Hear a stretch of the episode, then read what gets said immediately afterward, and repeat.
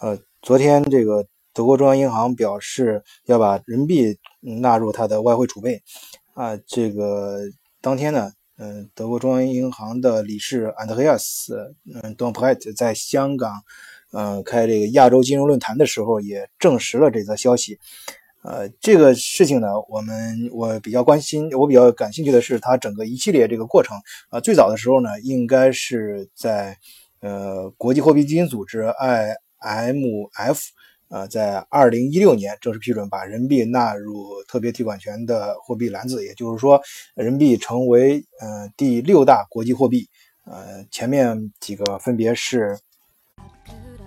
美元。呃，欧元、英镑、日元和加元，加元就是加拿大啊。加拿大，那在通过这几个呃货币的种类可以看到，这几个国家的啊经济也是在全世界都是非常有分量。那么说明中国被列到第六位，就是呃中国的呃经济总量和这个经济影响力，在全世界影响力啊已经得到了官方的这种嗯这种国际社会的承认啊。当然这个。嗯，我个人觉得来的有点晚啊，它肯定是之后的，呃，但而实际上中国的影响力可能会更大。嗯，我们先不说这个，接接着往后说，它第二个，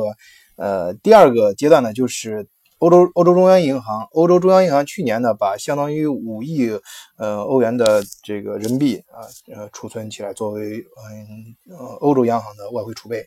那么今年呢，终于这个刚一元旦过后吧，算是新年伊始。呃，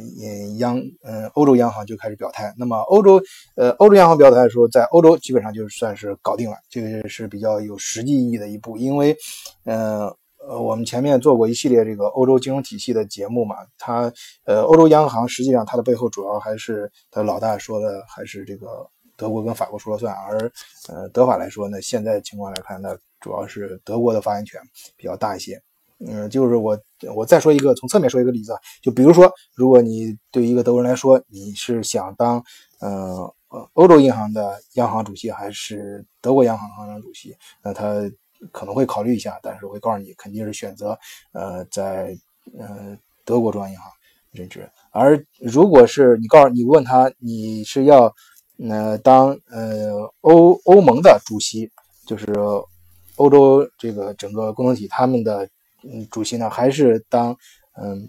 德国的一把手，德国总理，那他毫不犹豫会告诉你当德国总理啊，就是一般都是德国竞选，他们有时候实在是绞杀太过于残酷，有时候呃呃搞不过对方，而这个又非常出色的时候，会把他推荐到去欧盟啊。呃我们知道啊，对于个人来说，货币主要功能就是三大块一个是呃价值尺度啊，它可以作为衡量嗯这个东西的价值；第二个呢就是呃作为储存手段啊，这个嗯一个财富的储存手段；第三个呢就是交换啊，就是交换啊，这里面当然也包括储存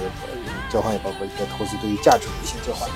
当然还有一些更更更细的分法，我们就不说了。主要三大块，但对于国家来说，也是这也可以对等有三个方面：一个是作为贸易啊，就是这种国家跟国家之间的贸易交换；第三个是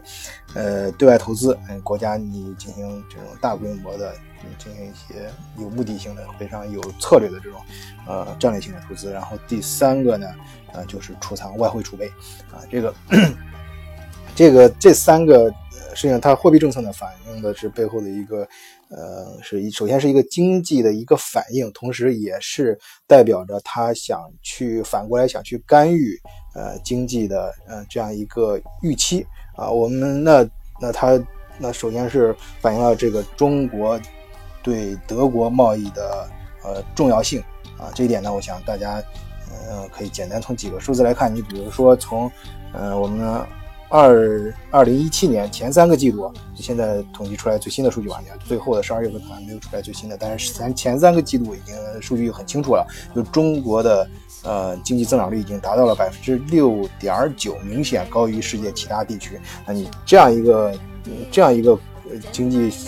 的地域，它的货币，你当然要重视了。呃，这个德国所以是也非常务实的，呃，那个在。嗯，对，对于德国跟中国之间呢，呃，他们也是，呃，特别是，呃，就是这种，其实，在今年呢，就是还稍微有一点不是，呃，我自己就是根据我自己能感觉到的几个重大的一些行业，呃，中国其实。二零一七年到今年是受挫的，尤其是外贸这块，尤其是像做海外仓什么的，它遇到的一些，也是去年很多一些大的海外仓是遇到的一些问题啊，因为中国跨境贸易，因为前几年增长的太疯狂了，但是，呃，它关于欧盟啊，它一些税法啊，什么就是逃逃税啊，它都逃当地的百分之十有增值税嘛，然后是。呃，现在呢，就是不行了，都要一个一个的都要把它强迫他去交税。即使你在中国操作账户，在亚马逊，在德国亚马逊或者易贝上卖，这都这都不行，全都要必须只要经过海外仓。所以海外仓呃现在就非常忙做这个业务，就帮他去申请税号。实在这个有兴趣的朋友可以我们线下交流。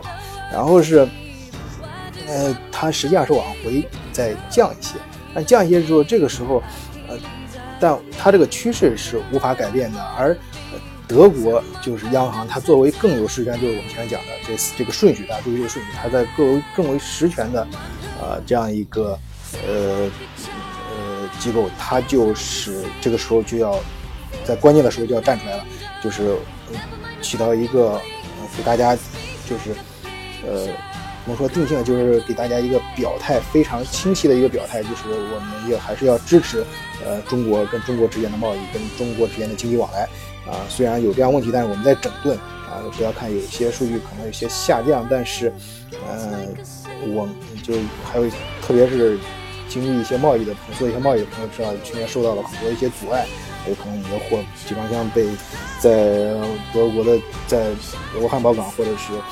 欧洲的其他一些港口被滞留了，或者是查额外的。查封啊，就是中间给你，反正航班最最多的有的，我看有滞留过半年的，呃，但但是大家都要恢复信心啊，不要担心，我们德国是看好中国经济的，就是只是在整顿啊，大家是，